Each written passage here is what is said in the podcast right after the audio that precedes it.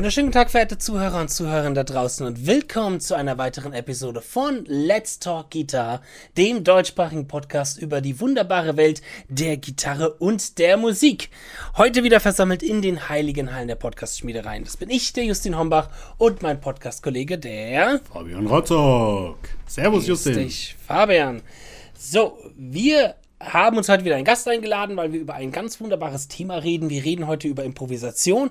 Und wen könnte man da nicht besser einladen als den wohl aktuell wichtigsten und erfolgreichsten deutschen Jazzrock-Gitarristen, nämlich Martin Miller. Grüß dich, Martin. Servus! Servus! Schön, dass du dabei bist. Ja, vielen Dank. Ein gern gesehener Gast mit Martin. Ich glaube, es ist aktuell Folge 5 mit ihm. Mhm. Inklusive der Quizze. In, oh mal, inklusive Achso, siehst du? Das ist nämlich die Frage. Es ist inklusive, Leute. Zweimal Quiz, ne? Zweimal Quiz, Game Show, wir haben über Singen gesprochen, wir haben ein Interview über dich gemacht. Fett wie? Sechs, dann sind sechs. Das sind sechs, krass. Krasser Scheiß, Ja. ey. Alter, Alter. Läuft. Ähm, genau.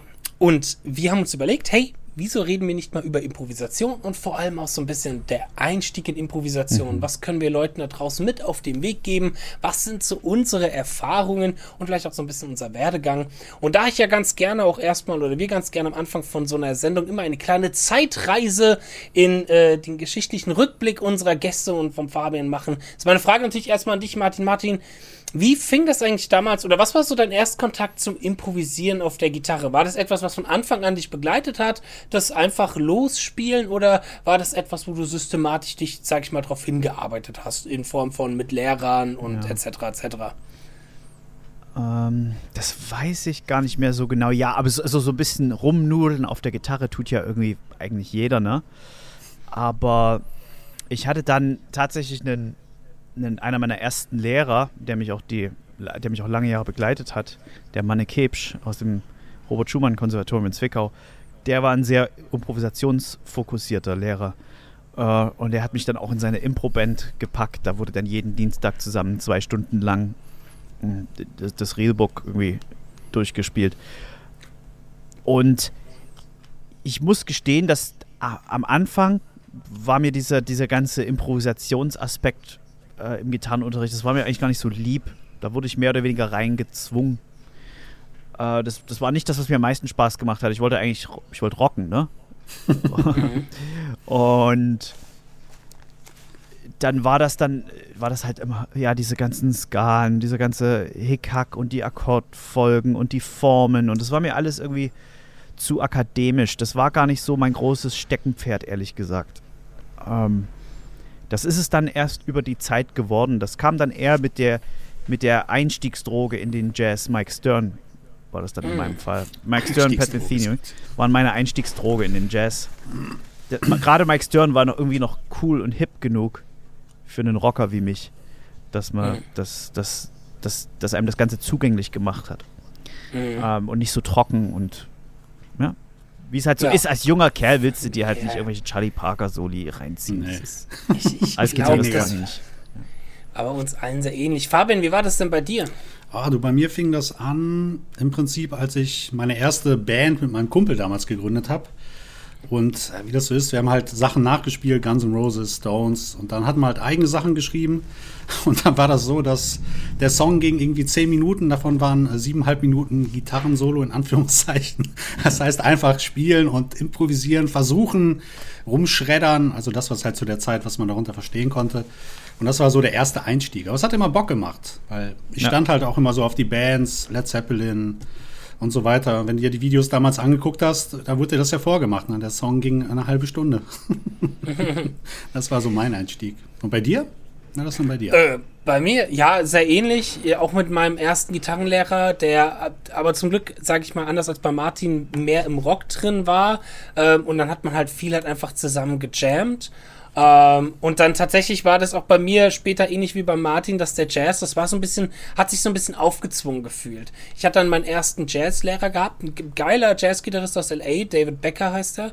Ähm, und der, ja, fing dann an mit Blues und mit Autumn Leaves und dann hat sich so auch so ein Hass bei mir entwickelt gegenüber Autumn Leaves, weil das war so das erste Jazzstück, was ich spielen musste und ganz viele Sachen, mit denen ich mich auseinandersetzen musste, wo ich erstmal mir dachte, oh, nee, so, nee, ich, ich, Arpeggios kann ich nur sweepen und nicht irgendwie ausspielen und so. Und das ja. war halt. Das sind ja dann auch die, nicht diese Griffbilder, die man geil sweepen ja, kann, ne? Genau, genau.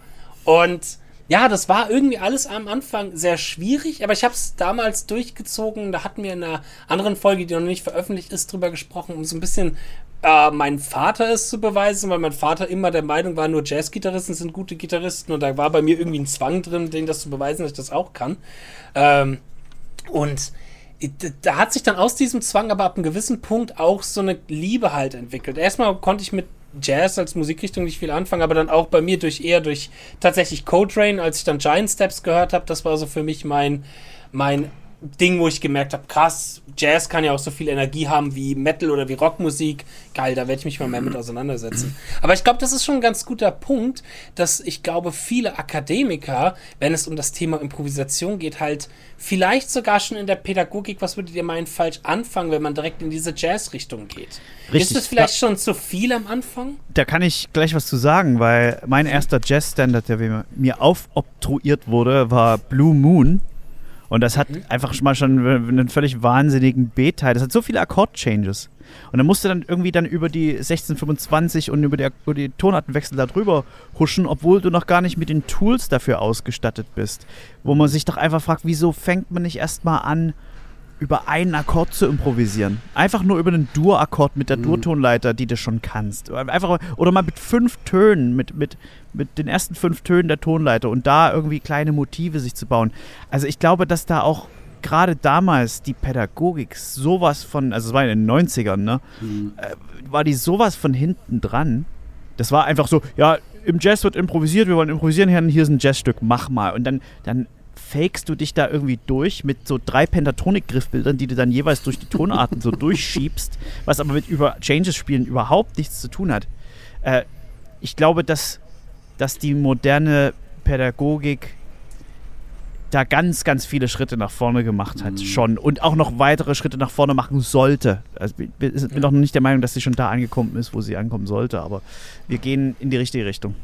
Ja, vor allem ist man auch total überfordert. Ne? Nimmst irgendeinen Standard mit tausend Akkorden, ne? verlierst, ja. bist ja auch demotiviert. Ne? Ja. Und, und ich, ich habe auch das Gefühl, man fokussiert sich, oder zumindest war das bei mir so ganz am Anfang, auf vielleicht auch erstmal die falschen Sachen.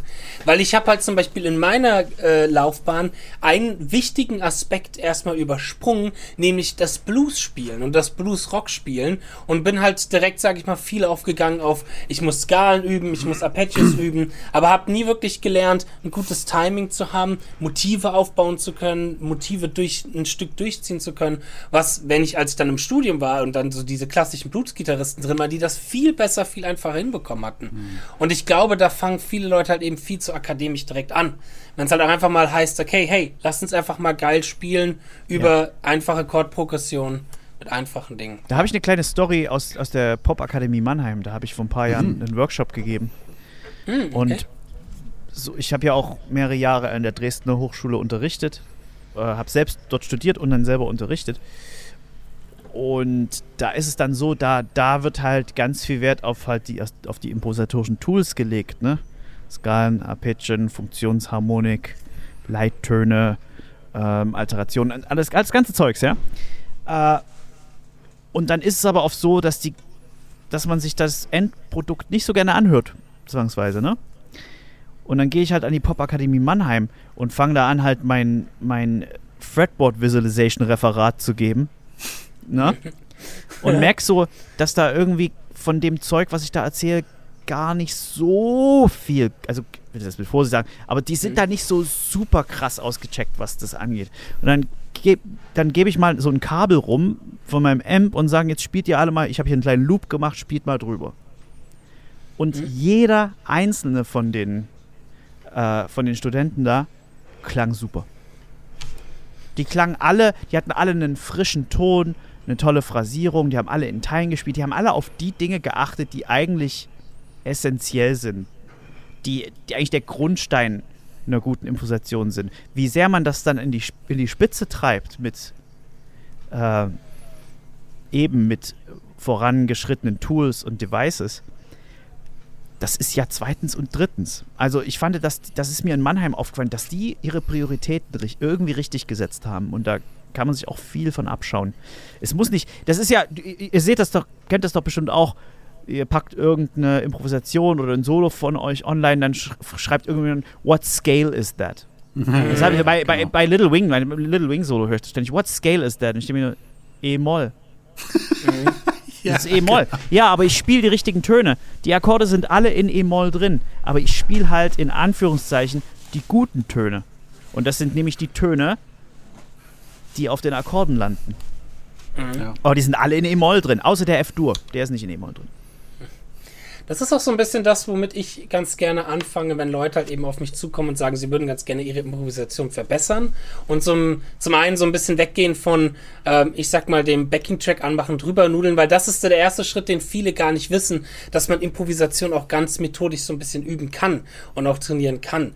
Und dass man eben, dass es nicht Improvisation üben ist, wenn man Backing-Track anmacht und dann zehn Minuten über Backing-Track spielt. Nee, so. auf keinen Fall. Äh. Nee, das ist ja das, das, das Kuriose du, du Improvisation wird immer in so einer Checkliste von Gitarrenskills genannt. Alternate Picking, Sweep Picking, Tapping, Improvisation. Und dann denke ich mir so, nee. Mhm. Da, da, ich mache jetzt mal ein, ein völlig, ein, ein, ein, viel zu allgemein, verallgemeinetes Statement, aber Tapping, Alternate Picking, Economy Picking, das sind alles singuläre Skills. Natürlich gibt es da auch kleine Subskills, ne? Mhm. Pixland ja, ja. und so ganz gerade. Mhm. Aber das sind alles singuläre Skills. Du lernst picken, mhm. dann kannst du picken. Mhm. Aber Impro bei Improvisation, Improvisation ist eigentlich ein Sammelbegriff aller musikalischen Fähigkeiten, die du genau. besitzt. Rhythmus, Ton, Timing, Technik und dazu gehört Alternate Picking. Aber alles, alles, was du über Musik weißt und was du am Instrument kannst, sammelt sich unter diesem Begriff. Und wenn zum Beispiel jemand äh, gut die, eine gute Notenwahl in seiner Improvisation hat, aber nicht in Time spielt, dann wird die, dann sollte man daran üben, erstmal die, äh, einfach die Probleme zu identifizieren und zu beseitigen. Also das heißt, wenn jemand out of time spielt, dann sollte man am Timing arbeiten und schon wird mhm. jemand zu einem besser, besseren Improvisator. Mhm. Ja. Absolut. Das ist, ist, ein ganz guter Punkt. Ich, ich denke mir immer so ein bisschen, äh, Picking und so, das sind einzelne Skills, ja. die man so haben kann, genau. Und Improvisation ist wie der große Skillbaum, wo ganz viele mhm. Skills darunter äh, ziehen und sich zusammenführen zu einem großen, großen Feuermagier-Bild, den man dann machen kann. genau, und, und dann musst du halt an der richtigen Stelle in den Skilltree investieren. Allerdings mhm. sollte man da nicht min-maxen, sondern um, um äh, gut improvisieren zu können, braucht man einen gewissen Base-Stat in allen Skills. Weil du kannst ja. nicht die beste Notenwahl haben, aber deinen Rhythmus völlig vernachlässigen. Nee, das, das, bringt dann, ja nichts. Das führt zu keinem guten Ergebnis. Ich glaube sowieso, Rhythmus ist somit das wichtigste Timing. Absolut. Du kannst, kannst so, du kommst mit ja. so viel, so viel Schund davon, wenn du es gut in Time spielst. Das ist Wahnsinn. ja. das, ist, das ist auch schon mal ein ganz guter Punkt. Wie findet man eigentlich heraus, was für Probleme man hat? Was würdet ihr oder wie macht ihr das bei euch selber oder habt ihr es bei euch selber gemacht, dass ihr herausfinden wolltet, okay, woran kann ich mich eigentlich noch verbessern? Was gibt es da für Tools, wie man das so, ich sag mal, am besten herausfinden kann? Was würdet ihr da sagen oder was sind da so eure Erfahrungen? Fabian. Puh, also ja, ich sag mal, die Selbstanalyse, wenn man jetzt bei sich selber äh, schaut, ist schon sehr, sehr wichtig. Ich mache das ständig. Ich meine, ich poste ja relativ viel. Und jedes Mal, wenn ich es poste, denke ich einen Tag später, was habe ich denn da für einen Scheiß gemacht? So, dann gucke ich mir das an und dann sehe ich halt, okay, was war mit dem Timing los? Oh, was ist hier mit dem, mit dem Picking los vielleicht? Das spiele ich verkrampft oder und solche Dinge halt. Du nimmst das auseinander und dann weißt du genau, okay, daran muss ich jetzt erstmal ein bisschen arbeiten. Mhm. Und so mache ich es dann auch. Wenn ich dann weiß, hier war mein Timing scheiße, dann übe ich halt Timing. Ne? Und da gibt es ja unendlich viele Sachen, die du üben kannst. Ne? Es war tatsächlich so. eine Zeit lang bei mir so, ich habe äh, gerade zu Studienzeiten habe ich jede einzelne Probe, die ich gemacht habe, gefilmt und? Ach, mir cool. angeschaut danach, ja, ja. Also aufnehmen ist tatsächlich äh, das beste mhm. Feedback, was du bekommen kannst. Es gibt äh, noch ein Feedback, was sehr wichtig ist, und das ist das eines Außenstehenden, zwar eines Lehrers. Mhm. Da, dafür bezahlt man eigentlich die, die Lehrer. Ja. Und vor allen Dingen ein ehrliches Feedback ist wichtig, ne? Ja, ehrliches klar. Feedback. Aber weißt du, zum Beispiel, ich brauchte das dann damals erstmal, dass mir jemand sagt, dass ich nicht in Time spiele. Ich wusste gar nicht, was Time ist. Das war für mich, hä? ich spiele doch, ist doch, was ist denn los? das ist da sowas Ich fange auf der 1 an und ich ende Ja. auf der 1. Ja, was ist das, was ist das Problem hier? Dass es da so diese Nuancen gibt, wie man sich genau um das, das äh, Timing-Grid herum platziert. Ja, das, das, das war mir einfach nicht bewusst, bis dann jemand hat mal was dazu gesagt hat. Und dann war das, wurde das plötzlich meine Welt. Dann habe ich nur noch darauf geachtet. Aber man braucht Mhm. vielleicht oftmals diesen Impuls der Außenstehenden. Ja, das Genau. ist Ich weiß noch, wie ich damals bei Martin Unterricht genommen habe, so, als das angefangen hat, so mehr, dass ich mich mehr mit Improvisation beschäftigt habe. Und dann sagte Martin, ja, ist alles cool, aber du fängst immer auf der Eins an. Ah. Wie, wie viele Wochen ich dann immer drauf geachtet habe, nie wieder auf der Eins anzufangen. das so versucht habe zu üben. Das ist wichtig. Ja, das sind das so Gedankeninseln. Ne? Da, Ja, verschafft genau, man, genau. da verschafft man sich, glaube ich, so ein bisschen Denkzeit beim Improvisieren. Einfach immer, man, man schließt seine Idee ab und dann ist, ist die CPU-Last zu hoch und dann Ja. wartet man einfach bis zur nächsten Eins, bis man wieder anfängt. Nimmt man sich so eine kleine Verschnaufpause, ne? genau. Aber das ist ein ganz guter Punkt, weil wie gesagt, ich glaube, Aufnehmen ist auch, finde ich, eine sehr, sehr gute Möglichkeit, um sich selber zu analysieren. Aber wenn du halt auch nie was klar gemacht wird, wie zum Beispiel hier an der Stelle ist das Timing falsch oder hier ist die Synchronisation oder hier ist die Tonchoice so und so und so, könnte man so und so machen. Wenn man dieses Feedback von anderen nicht hat, dann fällt das einem vielleicht auch beim Aufnehmen nie auf, aber dann im Nachhinein, wenn man halt aufnimmt, fällt man dann halt immer wieder drauf ein, so, ah, okay, hey, hier könnte ich noch ein bisschen darauf achten und darauf achten. Aber- also auch wieder ja. ein ganz wichtiger Punkt, auch bei Improvisation, Leute da draußen, holt euch Lehrer und Leute, die euch Feedback geben können, weil ein YouTube-Video oder vor allem noch schlimmer ein TikTok-Video kann euch kein Feedback geben. So. Alles Käse. Das ist wirklich Klar. alles Käse. Ey, äh, zum Beispiel, ich bin ja so ein. Naja, ich bin ja schon so ein kleiner, ich will jetzt das, das, das, das böse Wort nicht sagen, aber was so Tonwahl angeht, bin ich schon ziemlich harsh. Ähm, und ich krieg halt die Krise. Da, Little Wing, ja, Stücke sind in E-Moll, da ist der F-Dur drin. Und wenn halt einfach in E-Moll oder E-Pentatonik drüber genudelt wird und dann immer das Fis über den F-Dur gespielt wird, ich denke mir, hört ihr das nicht? Dieser Note stimmt nicht. Ah, das ist dann jedes Mal so, oh, aber das Ding ist, und dann, dann sagt mir immer jemand, ja, mich stört das nicht. Und dann denke ich mir nur, ja, aber wenn ich zum Beispiel ein Komma nicht richtig setze in einem Satz, dann stört mich das auch nicht, aber falsch ist es trotzdem.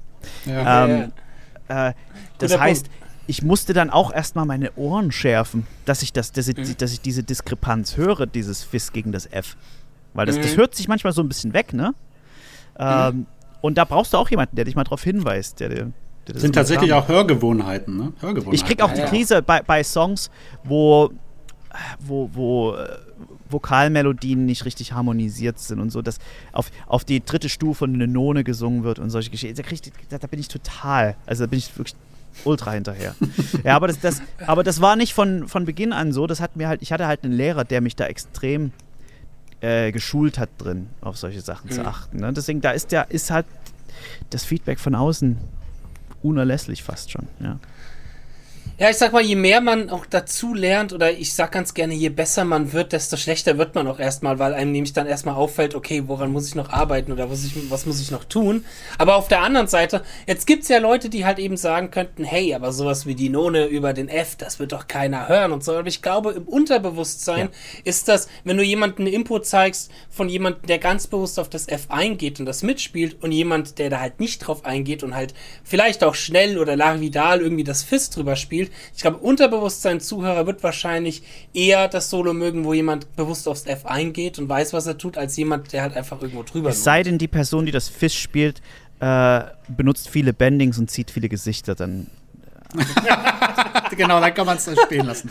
Dann passt das so. Dann ist, er, Dann dann ist der Herz dabei. Geil, so musst du das machen. So. Ja, der hat das Feeling, das andere ist zu Genau. Genau. Genau. Oh, Oh, Mann. oh, ich kann gleich wieder ausrasten. Ja, ne? Der, der Ähm. Puls schwillt schon wieder ins Unermessliche.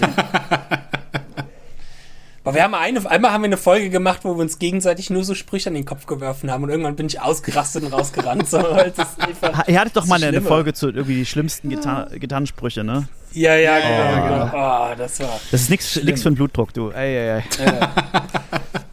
Ja, aber so, so, und da möchten wir jetzt vielleicht auch mal ein bisschen demystifizieren. Ich glaube, sowas kriegt man halt eben auch oft gesagt. Jetzt, der Fabian hat vorhin das Beispiel genannt, hey, okay, Martin hatte kritisiert, dass er immer auf die Eins spielt und der Fabian hat dann wochenlang versucht, nicht auf die Eins zu spielen. Und dann könnten ja Leute hinkommen und sagen, äh, aber die, das tut ja deine Kreativität versteifen und du tust damit ja alles kaputt machen. Du bist ja, weniger halt kreativ dadurch, dass du nicht ständig auf die Eins spielst. Ja, ist klar. so, so, dann spielst du ist nicht klar. das selber. So, aber was die Leute halt vielleicht auch nicht verstehen, auch gerade zum Thema Improvisation, ist, dass das ja eine Veränderung ist und eine Adaption ist. Das heißt ja nicht, dass der Fabian es dadurch verliert, auch auf die Eins 1 spielen zu können, sondern dass ja er halt auch sein, er möchte seinen Horizont erweitern. Das ja. heißt ja nicht, dass man den Teil des anderen Teil des Horizontes wieder verliert. Das, Pro Und das, das heißt, ja, das Problem ja. war ja, dass Fabian ja nicht, dass es ja keine künstlerische Entscheidung war, immer auf die 1 nee, zu spielen. das war einfach das, Er hatte keine andere Wahl. Genau, er hatte keine, andere, keine Wahl. Wahl. Exakt. Ja. Musste erstmal den Input haben, um den Output zu geben. Das ist einfach so. Mhm. Genau. Man muss es lernen. Und das ist halt, das ist halt auch so das, wo man dann, wo man dann auch hier wieder ein bisschen vielleicht das Akademische verteidigen muss, dass je mehr du halt verstehst und weißt, je mehr kannst du auch einfacher eine kreative und künstlerische Entscheidung setzen, so wie ja an allen anderen Kunstformen auch. Ich meine, da haben wir schon so oft hier in diesem mhm. Podcast drüber gesprochen. Überall, überall sonst heißt es, äh, Wissen ist Macht, nur auf der Gitarre zerstört es dein Feeling, wenn du Wissen hast, so. Aber auch nur im Rock- und Bluesbereich. Ja, ja, genau. Ansonsten, genau. nee. Ja aber da kommen wir doch nochmal wieder ein bisschen zurück zu, okay, wie kann man da jetzt vorgehen? Oder was sind so die Dinge, die Punkte, die du wichtig findest? Martin, du hast schon vorhin was angedeutet, als es darum ging, als der Typ oder jemand gefragt hat, hey, what scale oder what scale ist es, dass du benutzt? Oh Gott, mein Deutsch gerade auch sehr gut improvisiert. Ähm, da hast du gemeint, du hast einfach die wichtigen Töne gespielt. Vielleicht können wir das ja noch mal ein bisschen konkretisieren, was dir da wichtig ist, worauf Leute vielleicht achten sollten auf wichtige Töne oder was, du darunter so ein bisschen verstehst oder definierst. Ja, also ich habe ja mal diese Impro Masterclass auf JTC geschrieben, ne? Mhm. Improvisation Masterclass Volume 1, Fretboard Visualization, also das Erschließen des Griffbretts. Und ich habe lange mit mir gehadert, weil für mich das Endziel beim Improvisieren ist eigentlich, dass ich mir über jeden Ton äh, bewusst bin in Relation zu dem Akkord, über den ich den Ton spiele, ja. Ich lasse jetzt mal kurz die Feuerwehr vorbei. die bringt mich völlig raus. Ähm, genau. Und dann war für mich, stand ich vor dem, vor dem Zwiespalt, fange ich jetzt damit an, den Leuten Skalenshapes und Arpeggien und Dreiklänge und Pentatoniken beizubringen oder fange ich damit an, den Leuten die Intervalle beizubringen? Denn wie gesagt, das Endziel ist, dass man eigentlich nur noch in Intervallen denkt. Mhm. Das habe ich dann in der Zeit an ein paar Schülern ausprobiert. Ich habe bei einigen mal mit Intervallen angefangen, habe gesagt, guck mal, so sieht die große Terz aus in der Lage und so sieht es in der nächsten Lage aus und so in der nächsten und so in der nächsten und in der nächsten. Und da habe ich festgestellt, dass, dass die Information zu abstrakt ist, sich einen einzelnen Ton zu merken wie der aussieht. Und das muss ja dann nochmal zwölf und dann noch über das ganze mhm. Griffbrett, über die ganzen Seitensätze mit der H-Seite und Hilfe.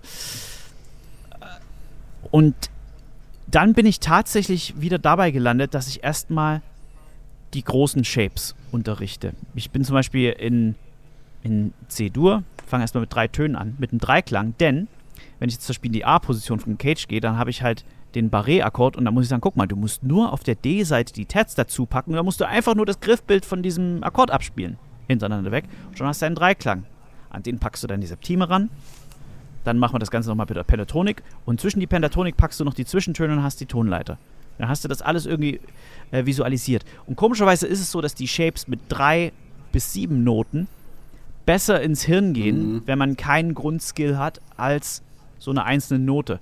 Deswegen es ist meine Philosophie, groß anzufangen mit den großen Shapes, damit irgendwie eine Geläufigkeit zu kriegen und das dann immer weiter zu reduzieren, mhm. bis man wirklich nur noch an einzelne Intervalle denkt und dass diese großen Shapes irgendwo im Hinterkopf existieren. Das ist so mhm. mein aktueller Stand. Ne? Ich glaube, die Kombination ist es dann auch. Ne? Du fängst wirklich an, lernst erstmal ein Griffbild und versuchst dich von daher zu orientieren. Ja, oder dann sagst du halt, fragst du den Schüler mal, das ist jetzt das, das ist dein Akkord. Was, was sind denn die Intervalle innerhalb des Akkords? Genau, zum Beispiel. Solche Geschichten. Da kann man, da kann man das dann schön anfangen. Mhm. Wie gesagt, das Ziel ist es, dass man dann jeden einzelnen Ton relativ zum jeweiligen Akkord sieht. Aber man darf dann ruhig erstmal mit größeren Shapes anfangen, um dann einfach erstmal, weißt du, um erstmal, bevor man jetzt so wahnsinnig kreativ wird, einfach um erstmal Fehler zu vermeiden. Mhm. Einfach um auszuschließen, völlig falsche Töne zu spielen, bevor man dann wirklich die, die, die Money Notes an, Ja. anpeilt. Ne? Was war eigentlich die Frage? dass du, ich glaube, die hast du schon du schon beantwortet. Aber ich würde da beantwortet. ganz gern kurz reingehen, weil auch, wie gesagt, mir das, oder uns das, glaube ich, hier wichtig ist, so gewisse Dinge über Improvisation so ein bisschen zu demystifizieren. Jetzt könnten ja auch viele Leute hingehen und sagen, ja, aber diese falschen Töne, das sind ja die Töne, die dann gerade den Spice oder vielleicht die Zur Schönheit Zeit ausmachen. halt, ne? Oh Gott, da, da zuckt schon das Auge von Martin. Ist kurz davor, mir viral eine reinzuhauen. Ähm, aber das, das sollte eine zitiere. künstlerische Entscheidung sein und kein Zufallsprodukt. Genau. Genau, das ist, das ist der Punkt, worauf ich hinaus wollte. Es ist ein großer Unterschied und ich finde, das hört man, wenn jemand bewusst weiß, was er tut und bewusst vielleicht mal die kleine Terz spielt, obwohl es gerade ein Dur-Akkord ist oder keine Ahnung was oder solche Sachen. Ja, die Mona Lisa Ähm, wäre echt viel geiler gewesen, äh, wenn Da Vinci über seinen Farbtopf gestolpert wäre und ein bisschen äh, Ja. blau über das Bild gesplasht wäre. Genau, aber es, wie gesagt, es ist halt ein großer Unterschied, ob man bewusst weiß, was man tut oder ob man halt einfach irgendwie was macht und das nicht kontrollieren kann. Ich finde, Kontrolle ist in so einer Form der Improvisation da ja auch sehr wichtig, weil dann kannst du nämlich auch besser entscheiden, was du Ja. da eigentlich tust. Das ist, genau, hast du schön gesagt mit der Mona Lisa.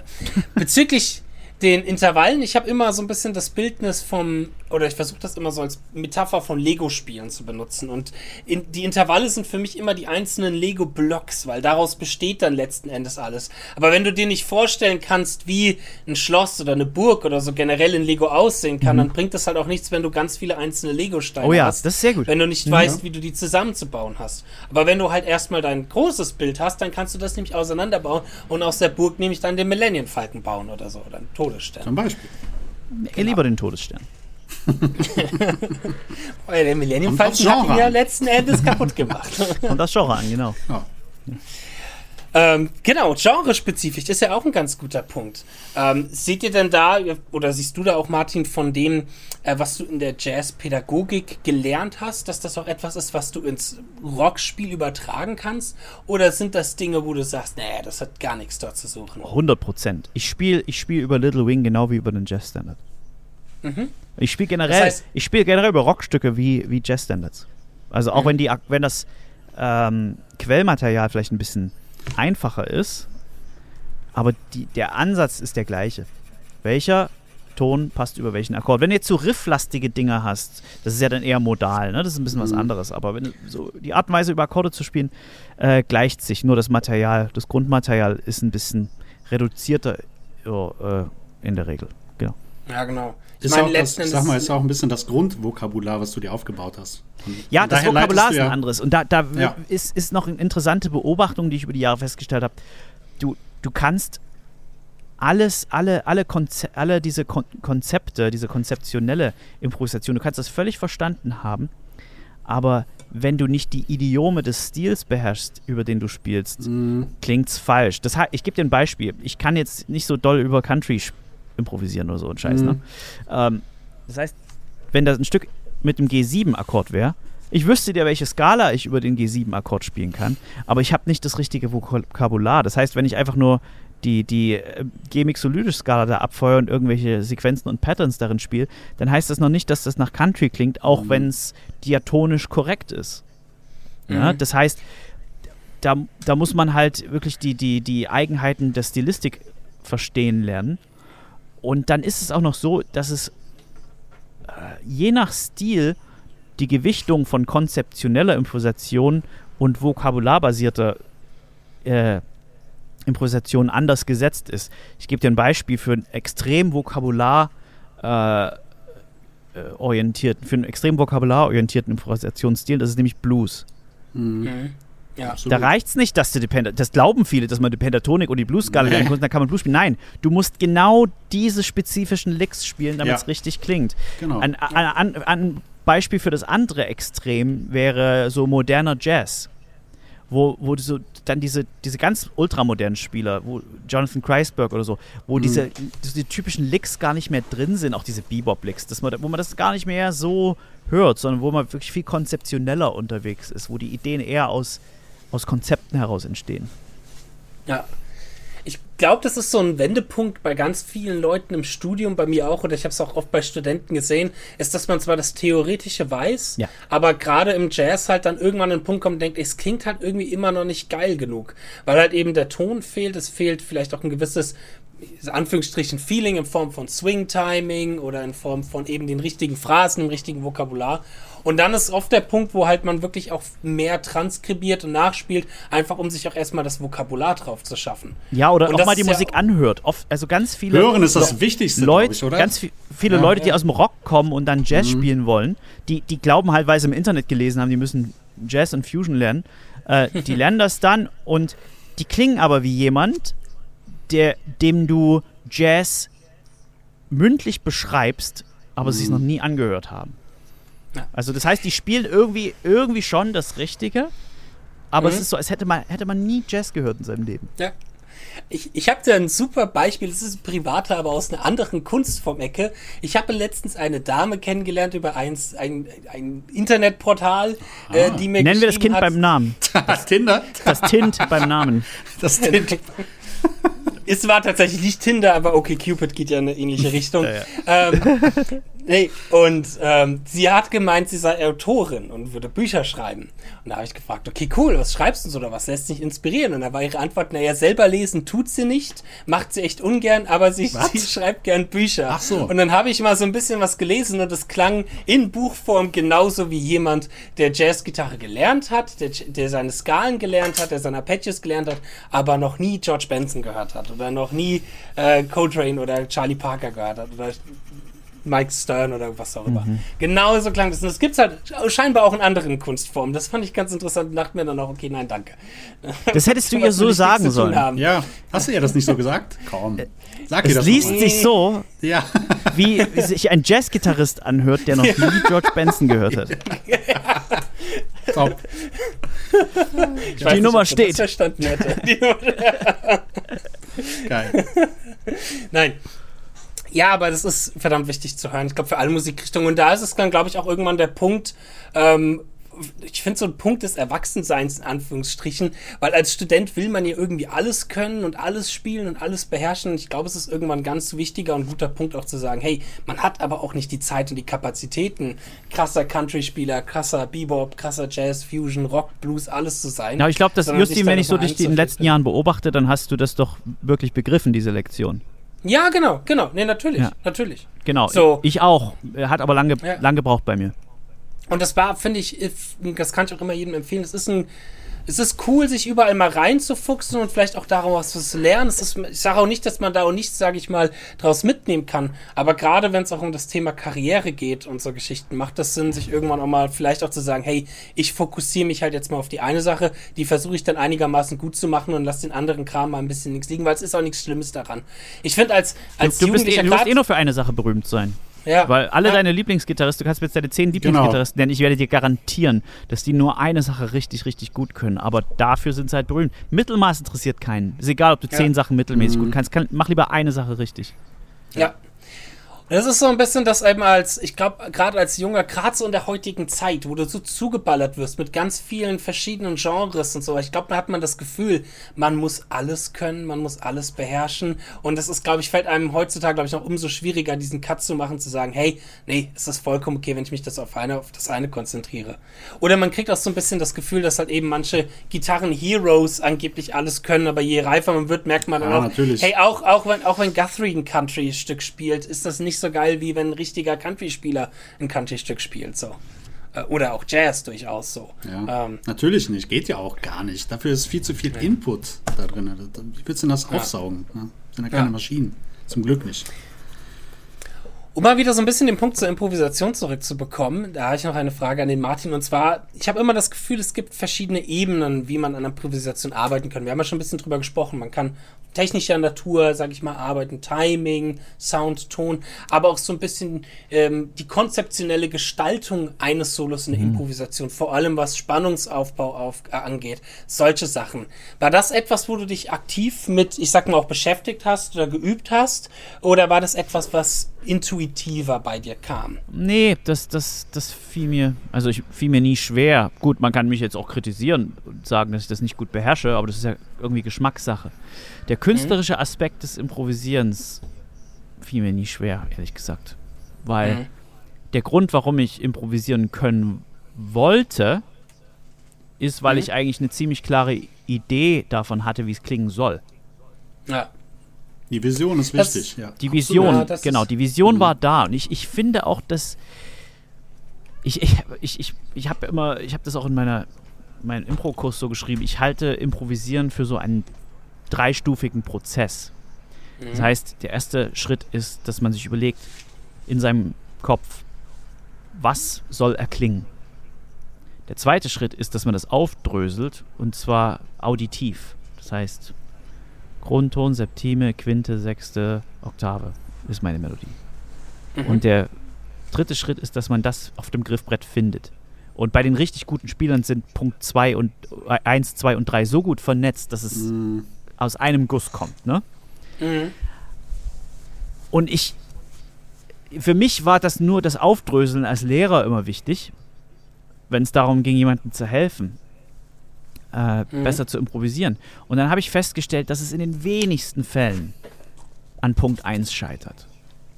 Die meisten wissen schon irgendwie, was klingen soll. Oder wie's, wie's, oder haben zumindest die Idee in ihrem Kopf, wie es irgendwie klingen soll. Und Mhm. es, es mangelt an, an entweder der auditiven Ebene oder der gitarristischen Ebene, also des, des Griffbretts. Ne? Ich Also für glaube, mich ich war diese tatsächlich- Meta-Ebene war für mich niemals so richtig schwer, weil ich, weil ich habe immer Musik gehört in meinem Leben und ich, ich wusste, wie ich, wie ich für mich möchte, dass Musik klingt. Die, die, der Punkt der Vision ist wirklich sehr, sehr gut. Das war so ein bisschen das, was mir viel gefehlt hatte am Anfang, wo ich dann dazu geneigt habe, alles zu überspielen und zu viel zu spielen. Und ich auch so ein bisschen Angst vor Pausen hatte, oder weil ich halt Angst davor hatte, auf der einen Seite rauszufliegen aus einer Form, ähm, weil es ist einfacher in der Form zu bleiben, wenn du einfach die ganze Zeit die Arpeggios oder die Skalen mit durchspielst, anstatt dass du mal einen Takt Pause lässt, wo du halt einfach mal nichts spielst und dann neu einsetzen musst. Ähm, und dazu wurden halt man, waren meine Soli halt damals sehr schnell sehr, sehr langweilig, weil ich halt einfach alles überspielt habe und alles viel zu voll gespielt habe. Ähm, und da habe ich mich dann nämlich auch mit solcher, ich sag mal, Ebene beschäftigt und kam auf so gewisse Bücher, die halt jetzt nicht nur auf Gitarren bezogen waren, sondern halt generell, wo es generell um Jazz-Improvisation ging von irgendwelchen Jazz-Dozenten von Berkeley, die auch dort ganz interessante Ansätze und Aspekte gefunden haben, wie man an sowas arbeiten kann. Also zum Beispiel ganz plakativ gesagt, was ich gemacht habe, ist, ich habe mir eine Form aufgeschrieben, acht Takte und habe mir versucht, zuerst wirklich handschriftlich und dann ab einem gewissen Punkt imaginär einen Spannungsbogen ähm, Ja. Bogen so ein bisschen, so ein bisschen aufzuschreiben und aufzubauen und zu sagen, hey, okay, ich möchte intensiv anfangen, aber dann würde ich ganz gern ab dem zweiten runtergehen, damit ich dort wieder aufbauen kann und so weiter und so fort. Und dann die Umsetzung, dass ich die immer noch frei Dass man sich so einen Rahmen habe. setzt. Ne? Das habe ich Genau, ganz dass man oft bei Schülern, ähm, dass, dass die Ideen zu kurz gefasst sind. Mhm. Dass der Bogen fehlt. Und dann sage ich, na, jetzt Mhm. spiel mal in, einer Viertakt, in einem viertaktigen Bogen.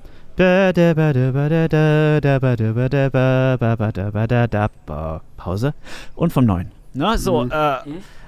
dass man, dass man einen größeren Bogen. Das heißt nicht, dass du die ganze Zeit spielen musst, aber es muss Ja. einen, einen Spannungsbogen geben von Takt 1 bis Takt 4 und dann fängst du eine neue Idee an. Ja, das mache ich tatsächlich auch äh, mit, mit Gut, Schülern. gutes Und Ding ist auch einfach mal über irgendeine Akkordfolge zu singen.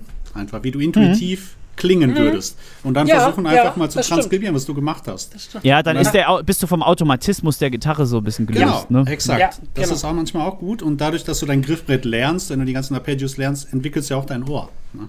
Ja. Darum geht es ja Das auch. ist, das ist tatsächlich echt ein sehr, sehr guter Tipp. Das habe ich auch ganz gerne gemacht. Äh, und dann kommt man auf Ideen, wo man sich denkt, boah, das klingt ja mal endlich gut, was ich da irgendwie im Kopf habe. Warum klingt das denn auf der Gitarre? Ist vor allen Dingen so vom ja, Timing her sehr oft so, habe ich gemerkt, wenn, wenn ich versuche, was zu singen, dass ich das viel besser hinbekomme, als wenn ich spiele. Manche Dinge. Weil wir uns, lo weil wir uns loslösen können Genau. vom Automatismus Ja. der Gitarre und von den mechanischen Aspekten der Gitarre. Ja, das stimmt. da weil, Martin das, recht, ja. das Timing ist immer das. Ich bin, ich weiß noch, ich bin, als ich an der Hochschule angefangen habe in Dresden, bin ich in der ersten Stunde zu Professor Ralf Beutler und habe gesagt, mein Timing ist scheiße. Was ich Mhm. eigentlich meinte, ist, dass ich beim Improvisieren ständig out of time gehen. Er hat mich dann hier 16 Noten gemutet zum Metronom spielen lassen. Das war natürlich in Time. Und Mhm. das Timing ist doch okay. Was, ich, was ich eigentlich beschrieben habe, es wurde mir aber erst später bewusst, ist, dass ich nicht genug selbstbewusst über dem Material spiele, äh, über dem Material stehe, was ich spiele. Und das mangelnde Timing ist nur das Symptom. Das heißt, die Millisekunde, die ich zu lang brauche, mir die nächste Note zu suchen, wirkt sich auf die Time aus. Mhm. Und deswegen, das hast du dann nicht beim Singen oder beim Vokalisieren, Genau. weil du Ja. die, weil du nicht nachdenken musst, wo der Ton auf der Gitarre liegt. Ja. Sehr guter Punkt. Aber das ist auch wieder ein Punkt, der dafür spricht, dass die Leute eben genau das üben, ähm, eben sowas wie Intervalle und wissen, wo die Töne auf der Gitarre sind und das visualisieren, damit man dem nämlich dann umgehen kann. Damit man das auch dann irgendwann so intuitiv spielen kann, wie man es singen kann.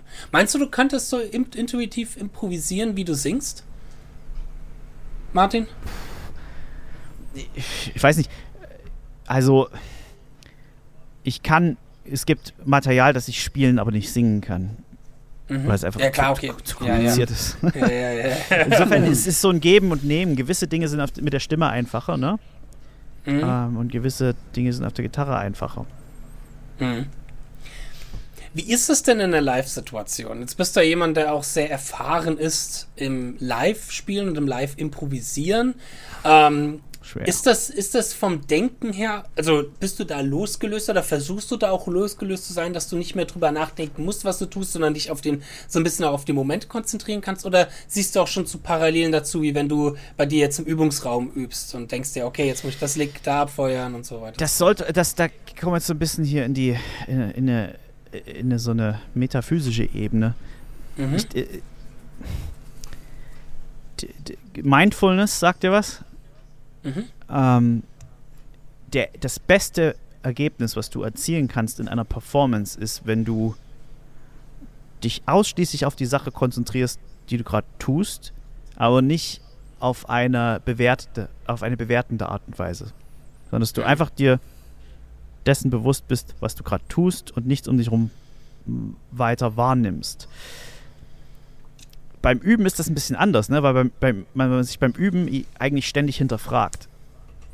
Oh, der Ton, Absolut. naja, mm, oh, hier out of time, oh, ah, da ist, hat die offene Seite reingeklungen und so. Diese Stimme, das kann auch wirklich passieren, dass einem diese Stimme auf der Bühne verfolgt. Das Aber- ist übel dann. Aber im besten Fall sollte sie das eigentlich nicht. Mhm. Du musst natürlich trotzdem auf der Bühne, zum Beispiel, die, also gerade bei komplexeren Akkordfolgen, musst du dir trotzdem die Akkorde vorbeten, zum Beispiel. Das, das, Ja. das, ist, ist ja Teil, das ist ja Teil der Durchführung. Also alles, was zu im Ideal, der Ideal, ich beschreibe gerade den Idealfall, im Idealfall denkst du nur an die, die Dinge, die wirklich gerade in der Musik passieren und an nichts sonst. Ich bin auch wirklich der Meinung, dass man nicht auf der Bühne üben sollte. Das heißt, wenn ich jetzt, ich habe mir letzte Woche ein krasses Lick über diesen dominant Sept, über diesen alterierten Akkord reingezogen und das probiere ich jetzt mal auf der Bühne aus. Ups, und schon ist es schief gegangen. wenn das nicht, wenn das nicht von Natur aus kommt, dann ist es einfach noch nicht so weit. Also ich versuche Mhm. auch wirklich auf der Bühne nicht so viel rumzuprobieren, sondern mich wirklich Mhm. auf das zu verlassen, was ich kann und was ich weiß, was funktioniert. Und das ist auch meiner Meinung nach, ich, es existiert so in der Allgemeinheit die romantische Idee, dass so jemand wie Joe Bonamassa auf die Bühne geht und dann völlig, an, völlig an seine Grenzen geht. Ja. Und, Ja, ja, und das genau. einfach so fühlt man. Aber ich kann aus meiner persönlichen Erfahrung sagen, von Leuten wie Mark Lettieri, Eddie Timmons, Paul Gilbert, Tom Quay und so, mit denen ich gespielt habe, die Jungs spielen unter ihrem Niveau, unter ihrer, ja. unter ihrer Höchstgrenze. Mhm. Deswegen geht's nie schief, Ja, Ja. genau, genau, das ist der Punkt. weil sie eben nicht an ihre. Grenze gehen. Da ist noch so viel Headroom. Ja. Da, du hast eine Consistency, Ja. wodurch es funktioniert und auch einfach Genau. äh, gut klingt. Ja. Weil So. es geht ja auch, man Und dann- darf ja auch, sorry, wenn ich unterbreche, aber wenn du auf Nee, der Bühne klar. bist mit deiner Band oder mit deinem Projekt, geht es ja auch darum, du willst ja was komplettes transformieren, Ja. die ganze Musik, du willst jetzt nicht dein Ego-Ding durchziehen. Richtig. Darum geht's. Du willst ja als Teamplayer, Ja. du willst ja nicht wie irgendwie. Du willst nicht sagen, oh, guck mal, ich habe das geübt und jetzt will ich ja auch Applaus dafür, dass ich das Ja. geübt habe, sondern du willst das bestmögliche Ergebnis in dem Genau. Moment, das bestmögliche Ergebnis für dich persönlich, auch wenn du vielleicht noch nicht da bist, wo du sein möchtest, Genau. ist es, Mhm. wenn du das alles loslässt und einfach nur das kommen lässt, was kommen möchte. Ja. Nicht was erzwungen ist, genau. Ja. Ich glaube, da haben auch viele dieses romantische Bild, dass auf der Bühne oder in der Improvisation immer was Neues passiert. Immer etwas, was noch nie vorher da war. Never Und ich, hab, ever. ich, ich hatte, ich hatte vor zwei Monaten, im Mai war das, hatte ich endlich mal die Gelegenheit und die Möglichkeit, Pat Metheny live zu sehen, was eine sehr, sehr, sehr, sehr Oh, schöne geil. Erfahrung war. Aber auch dort, äh, wenn man mal sich mit Pat Metheny aus auseinandergesetzt hat, so wie es bei jedem Gitarristen ist, fallen dir natürlich irgendwann Licks auf, die du schon mal in einem anderen Solo irgendwo transkribiert und? gehört hast. Ja, und? und? Genau, Genau. Na und, genau. Und das, Das, ist so erzeugt das, ja auch seinen. Stil.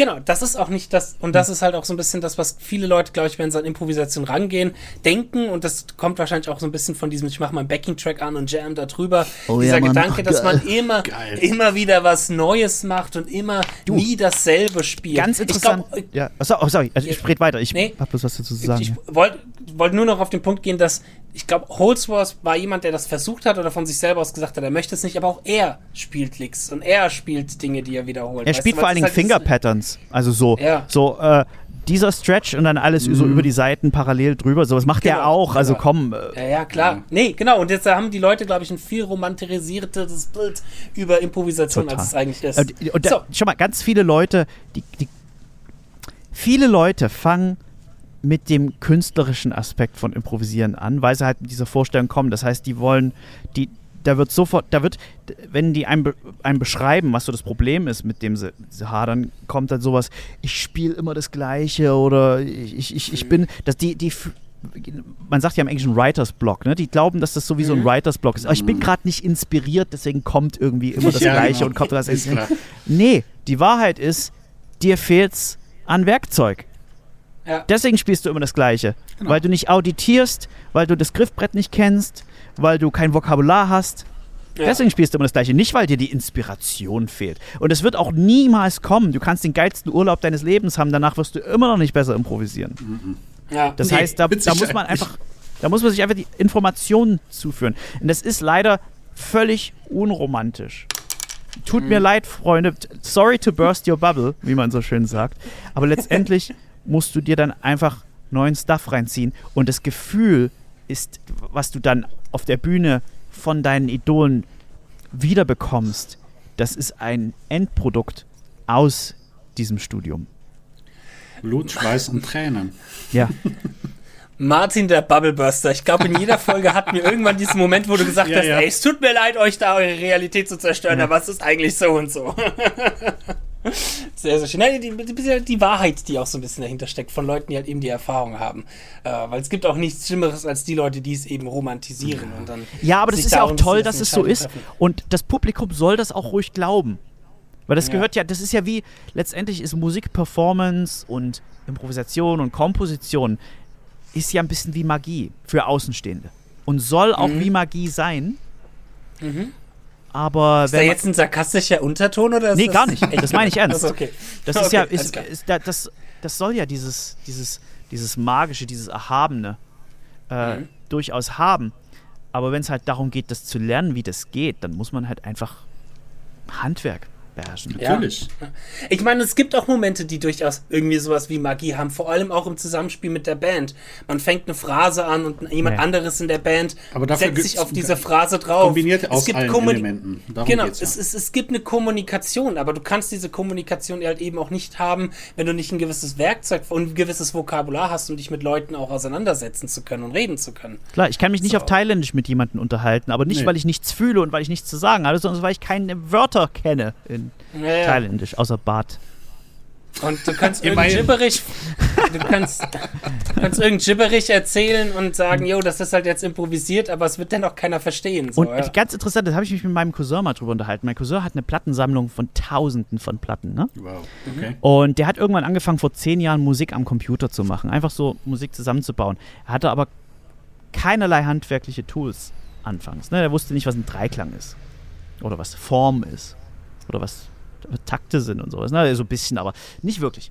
Und er hatte einfach so Musik zusammengebaut aus, aus so einer rein musikästhetischen Sicht. Und irgendwann hatte der mir dann mal gesagt, äh, ich habe irgendwie begriffen, dass das Gefühl, was man, was man mit Musik transportiert, wie hast du gesagt, nicht aus einem Intent kommt, also nicht aus einer Intention herauskommt, ich möchte mich gerne ausdrücken, sondern dass es da, dass, dass, dass es aus dem, was man tut, herauskommt. Also nicht der Hintergedanke ist entscheidend. Mhm. Kann nämlich, ich kann dir nämlich ein Beispiel geben. Ich kann ein richtig geiles, energetisierendes, fröhliches Stück spielen und kann aber mit meinem inneren Tod traurig sein. Aber sobald, es ist wie ein Schauspieler fast schon. Sobald, ich Mhm. das, sobald ich das so spiele, dass es diese Energie hat, kommt das auch beim Hörer an. Der Hörer weiß nicht, dass ich todtraurig bin. Außer ich Mhm. lasse das in meine Performance einfließen. Aber das kommt nicht nur aus dem Willen heraus, sich auszudrücken, sondern es muss sich auch in der Musik selber manifestieren. Mhm. Das ist ein guter Punkt, so ein bisschen so ähnlich wie Schauspielern. Ja. Schauspieler haben ja auch ihre Mittel und ihre Handwerke, um gewisse Emotionen eben zu verfälschen. Und so können wir das an der Gitarre ja auch. Ja, und das muss man durch- üben. durch- Ganz einfach. So sieht's Das aus. sind Dinge, die du üben musst. Das kann man genau. auch üben. Ja, ja, genau. Genau. Das ist ja Wenn ein ganz halt interessanter Punkt. Ich bin ja auch der absoluten Überzeugung, dass Musik kein Gefühl hat. Mhm. Es, äh, Musik selber hat keine Emotion. Transformiert Ja, ja. ein Gefühl vielleicht. Ne? Die- Es löst in dir ein Gefühl aus. Genau, Genau. Aber was die aus. Musik selber inhärent ist, trägt keine Gefühle in sich. Es sind nur Das- Schallwellen. Das ist, Und das aber, ist ein guter Punkt. aber, der, ja. aber beim Hörer kann es eine subjektive Klar. Reaktion auslösen. Aber die ist nicht bei jedem gleich. Deswegen haben wir verschiedene Geschmäcker. Das ist echt ein guter Punkt, weil das halt auch wieder so ein bisschen diese, diese Sache widerlegt, wie, äh, das ist äh, gefühlsvolle Musik oder Musik ohne Das hat keine Ahnung, Seele. Feeling hält, das hat keine Seele. Zum Beispiel, Erdmann hat gar nichts Seele und das löst in manchen Menschen was aus und in dir vielleicht nicht. Ja, aber ist was der eine wertend als, gemeint, als weißt soulful ansieht, da langweilt sich der nächste. Und Ja, das, genau, das kotzt genau. einen halt so an, dass diese ganzen, die, die, die soulful Dudes einem ständig äh, vorbeten müssen, was man zu dass man das gleiche zu empfinden hat wie sie zu Mhm. den gleichen Dingen. Und das nervt. Es nervt.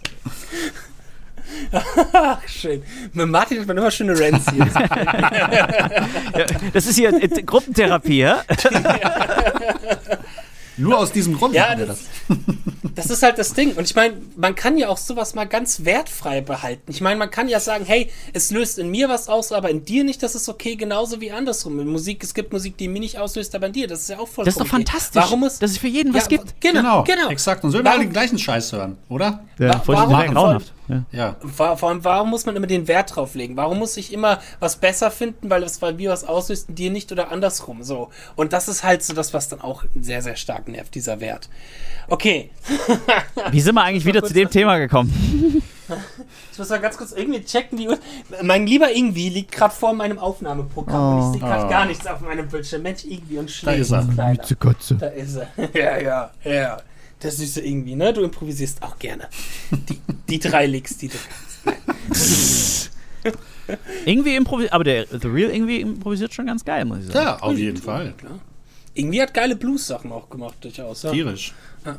Ähm, es gibt eine Sache, die ich noch ganz gerne irgendwie ansprechen möchte, wo ich mich deine Meinung noch dafür interessieren würde. Und das ist halt eben der Punkt, gerade jetzt noch mal ein bisschen auf Jazz zurückzugehen, Standards und Realbook und so. Empfindest du das als wichtig, sich eine gewisse Anzahl an Standards draufzuschauen? Also erstmal für die Leute, die nicht wissen, was Standard ist. Unter Standard versteht man, oh Gott, was denn die genaue Definition? Ich glaube, da gab es damals dieses American Songbook ähm, und da sind halt ganz viele Jazzstücke drin und die werden halt als Standardwerk für Jazzer bezeichnet. Die Also es werden, ja, das sind so äh, auch so ganz oft Stücke aus dem Musical Theater um- genau, ne, genau. die dann ich so mein, die meisten, ja, die dann so viele. runtergebrochen werden auf Form, Akkorde Ja. und Melodien. Also das heißt, wo die Ja. wo die wo die Arrangements weg wegrationalisiert wurden, sondern dass so, sozusagen auf, auf seine Grundbausteine runtergebrochen würde. Am Ende hat man meinetwegen 16 Takte vor sich liegen und da ist zu jedem Takt ein Akkordsymbol, Ja. welche Harmonie da läuft und die, Melo die Melodie, die dann am Anfang und am Ende des Stücks gespielt wird und in der Mitte wird über diese Akkordfolge improvisiert. Genau. So. Ich, ich glaube, das ist sogar echt bei den meisten, weil wenn man sich mal überlegt, Misty, All the Things You Are, Autumn Leaves, das sind alles Stücke, die aus dem Bereich kommen. Und ich glaube, das war das nicht sogar Oder Filmmusik auch Musikgeschichte- ganz oft, so frühe Ja. Filmmusik. War das nicht das auch so, dass die generell damals früher in diesen Kapellen gespielt haben, die diese Musik gemacht haben und dann halt eben abends sich getroffen haben und Mhm. einfach über die Musik improvisiert haben? Ich glaube, so ist das. Ich, wenn ich mich da jetzt noch richtig dran erinnere, Musikgeschichte. Ja, guck dir so, liegen. George, die George Gershwin-Nummern zum Beispiel an. Und so. Das ist ja Ja. alles aus diesem Opern-Musical-Theater-Bereich. Aber würdest du sowas als wichtig empfinden, dass man sich da ein Repertoire drauf schafft oder ist das eher etwas, was ein bisschen überbewertet wird? Dafür gibt es zu viele Beispiele an, an Menschen, die wahnsinnig geil in ihrer Welt improvisieren, die das nicht drauf haben. Mhm. Aber Schaden tut's nicht. Ich bin der Meinung, also wenn es darum geht, wirklich äh, zu lernen, wie Funktionsharmonik funktioniert, wie sich, was ich immer sage, wie sich Melodietöne zu Akkorden verhalten, wie man über Changes spielt, wie man über Tonartenwechsel spielt und dergleichen. Da gibt es fast keine schnellere, effektivere Methode, das zu lernen. Ja. Es ist auch so ein bisschen, ähm, ich finde es wichtig im Unterricht, ich habe jetzt ein, zwei Schüler, die ich gerade zum Beispiel auf eine Aufnahmeprüfung vorbereite. Und da finde ich das wichtig, diese verschiedenen Ebenen zu kombinieren. Eben, wie tut sich ein Ton zusammensetzen und dann Kombinationen, wie tut sich das zum Grundton in Relation stehen und so weiter und so fort. Die Intervalle, Dreiklänge, alles. Aber halt eben auch, dass sie Standards sind, weil sie Standards wissen müssen. Weil das halt ja eben auch äh, Bedingung ist von der Aufnahmeprüfung, so und so viel Standards. Also so, was wir damals hatten, 50 Dinge auswendig lernen, das braucht ja. man definitiv nicht. Nee. Das hatte ich auch. Das ist oh eher Gott. schädlich, weil ja. lieber, lieber ein kleines Repertoire an Standards und das wirklich ausbeuten, mit, indem man alle mhm. möglichen Konzepte darüber übt, über wenige äh, Stücke, die so die essentiellen Versatzteile enthalten. Ich glaube, dass das tatsächlich ein bisschen überschätzt ist, wenn man kein Jazzgitarrist werden möchte. Ja. Wenn man Jazzgitarrist werden möchte, unerlässlich. Eh. Ja, unerlässlich. Ich bin kein Jazzgitarrist, äh, werde auch nie einer werden. Äh, und für, für mich reicht es so auf diesem Semi-Pro-Level, auf dem ich das abfeuern kann. Ich, ich war damals, ich, wir hatten das als Zwischenprüfung, diese 50 Standards auswendig zu lernen in der Uni und ich war da das ex, ex beste Beispiel für Work Hard, not smart, so wie ich immer bin, ähm, weil ich mir damals gesagt habe, auch okay, ich will aber auch dann 50 Standards haben, die alle unterschiedlich sind und alle irgendwie wichtig sind. Und wenn dessen Mitkollegen von mir hingegangen sind und halt irgendwie von diesen 50 Standards waren halt 25 Blues, sodass du schon mal Form und Akkordfolge im Groben gleich hast und abgecheckt hast. Und ich dachte, das hätte ich auch mal, auch mal machen können. Und habe mir dann 50 ganz verschiedene Standards rausgesucht, die hauptsächlich irgendwie anders ja, sind. Ja, und wie viel ist davon hängen geblieben? Genau, ja, wie viel ist davon hängen geblieben? Nichts. Nix. ich, bin, ich bin in so vielen Dingen das Paradebeispiel für Work Hard, not smart. Leider Gottes, das fällt mir immer erst zu spät auf. Aber gut, Standards, Akkordfolge, Dreiklänge, äh, Intervalle. Da haben wir ja heute gut was besprochen über das Thema Improvisation und auch ein bisschen abgerantet über äh, romantisierende Ansichten der Improvisation. Gibt es noch was zu sagen von eurer Seite aus? Irgendwas, was ihr noch unbedingt hinzufügen wollt, was euch jetzt noch wichtig ist, der Welt, diesen fünf Zuhörern von Let's Talk Guitar mitzuteilen, wovon drei wir selber sind? Ich wollte gerade sagen. ja, viel Musik hören ist immer sehr wichtig. Das Hören niemals, niemals aufhören, Musik zu hören und versuchen, davon Dinge zu übernehmen. Ganz intuitiv. Das ist vielleicht auch sehr wichtig. Es wird gerne so ein bisschen belächelt. Ich glaube, es ist somit das Wichtigste. Ne? Weil, warum haben wir angefangen, Musik zu machen? Weil wir Musik gehört haben. Deswegen finden wir es geil. Und das andere ist halt die harte Arbeit. Ne? Ganz ehrlich, da will ich ein bisschen zu eingreifen. Ähm, hört die Musik, die euch aber auch vor allem Natürlich, gefällt. Das, Weil das Ding ist, das ah. Ding, das Ding ist nämlich, ich habe es mir ein bisschen kaputt gemacht im Studium. Im Studium habe ich ganz systematisch, ich habe mir einen Wochenplan gemacht von den und den Alben, die ich hören muss, okay. den und den Alben, wo ich gemeint habe, die muss man gehört haben. Und ich habe mir dadurch so ein bisschen Musik hören durch den Zwang, den ich mir da aufgelegt bin, äh, aufgelegt habe, ein bisschen kaputt gemacht, sodass ich zum Beispiel tatsächlich aktuell sehr wenig Musik höre. Ich höre gar keine Musik. Und ich habe es genauso gemacht wie du damals. Äh, äh. Ich habe ich hab Podcast, ich höre Podcasts, sowas, aber Let's Talk Guitar höre ich ganz viel, aber ansonsten Musik echt wenig, leider, leider. Ja, man sollte auch nicht einfach nur was machen, nur weil, weil man glaubt, es tun zu müssen. Ja. Also wenn die, wenn du keinen Bock hast, Jazz zu lernen, dann don't do it. Ja, das stimmt vollkommen. Und da, da, dieser Zwang, der kann einem viel kaputt machen. Das war. Das ist doch nur, dass, dass ich, für ja. mich war das auch damals im Studium. Ne? Du willst natürlich auch so den Daumen hoch von deinen Kommilitonen bekommen. Dann wird, kommt man an mhm. so einen Zwang rein. Das ist nicht gesund. Also, mir ging es jetzt auch nee. ein bisschen darum, wenn du improvisieren lernen möchtest. Das meinte ich. So, wenn du keinen Input hast, hast du auch keinen Output. So sieht es nun mal aus. So, wenn du natürlich schon ein gewisses Level hast und eine Vorstellung hast, dann musst du vielleicht nicht mehr so intensiv hören. Aber wenn du neue Inspirationen suchst, musst du halt was hören. In den ja, meisten Fällen. Ich, ich glaube, das Einzige, was Es geht ja nicht nur darum, irgendwelche Gitarrensoli zu hören, sondern in Musik ja. generell halt. Ne? Nee, ich glaube, das, was wir dazu hinfolgen wollen, ist, hört auch das, was euch. Also, ah, wenn ihr absolut. merkt, ey, es kommt, es kommt nicht an euch ran und ihr könnt damit nichts oder vielleicht sogar noch nichts. Manchmal braucht das ja auch eine Zeit, bis man vielleicht auch ein bisschen was versteht emotional oder das in einem was auslöst. Stimmt. Äh, nehmt euch die Zeit und zwingt euch nicht. Bitte, ah, stimmt. zu Ich machen, hab- mein blöder Stuhl. Ich konnte Jazz auch erst anfangen zu genießen, als ich so ungefähr wusste, wie es funktioniert. Ja, Davor Ja. war das für mich zu intransparent. Ja. Aber wenn man so ein bisschen abstrakt. Einblick in die Sache hat, dann, denkt, dann merkt man natürlich, oh, der macht das und hier passiert gerade jenes und folgendes. Und Mhm. dann wird es spannend schnell. Ja. Ja. Aber zwingt euch nichts auf. Nein. Das, das habe ich zu krass gemacht. Musik soll Spaß in meiner, machen. In meiner Pädagogik Absolut. schon oft viel kaputt gemacht. Es macht so viel im Leben keinen Spaß, aber Musik sollte Spaß machen. Ja, das stimmt, das stimmt.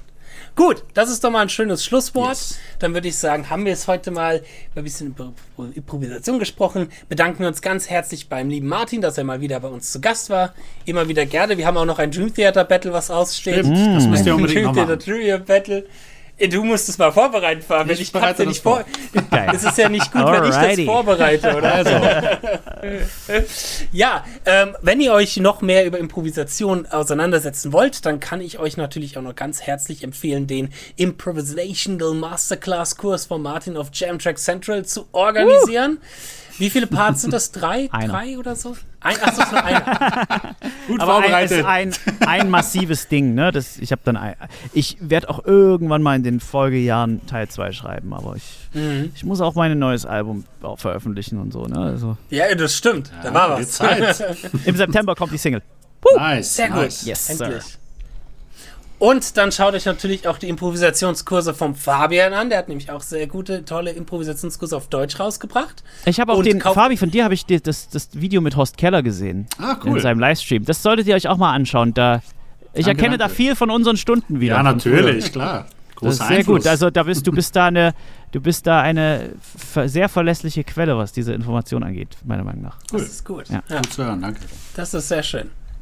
Für die Leute, die, ja, das war eigentlich echt perfekt. Für die Leute, denen das Englischsprachige ein bisschen schwerfällt oder es nicht da nicht verstehen, ist der Fabian der Prophet des Martin Millers und verbreitet Das will ich damit nicht Gute. sagen. Nee, äh, aber was Fabian da erzählt, ist wirklich sehr aufschlussreich. Wirklich. Ja. Und es gut, tut auch gut für mich, wenn ich seine, seine Interpretation dieser Dinge, die sich natürlich im Laufe der Jahre entwickelt hat, ne? Mhm. Da nehme ich auch viel mit. Das stimmt. Cool. Dann bedanken wir uns bei unseren Zuhörern da draußen. Wenn ihr, wenn euch die Folge gefallen hat, wäre es natürlich super, wenn ihr bei Apple Music vorbeischaut und eine 5-Sterne-Bewertung gibt, vielleicht einen netten Kommentar hinterlässt, ähm, sodass die negativen Kommentare mehr und mehr verschwinden. Äh, Hat irgendwie einen Account gemacht, oder was? nee, meine Stimme soll wohl anstrengend sein, mein paar Menschen. Aber das ist mir komm, egal. Ist mir egal. komische, komische Menschen schreiben das. Ähm, ihr könnt auch auf Spotify mittlerweile eine 5-Sterne-Bewertung abgeben. Das hilft uns natürlich. Und wie gesagt, bedanken wir uns natürlich nochmal dafür, dass wir in den Apple iTunes Podcast Charts gelandet sind. Das ist natürlich sehr cool und zeigt, dass wir eine coole Zuhörerschaft haben. Dann würde ich sagen, sehen wir uns in der nächsten Folge. Einen herzlichen Dank nochmal Fabian und Martin. Ein viel Spaß beim Üben und auf Wiederhören. Bis dann. Ciao. Ciao.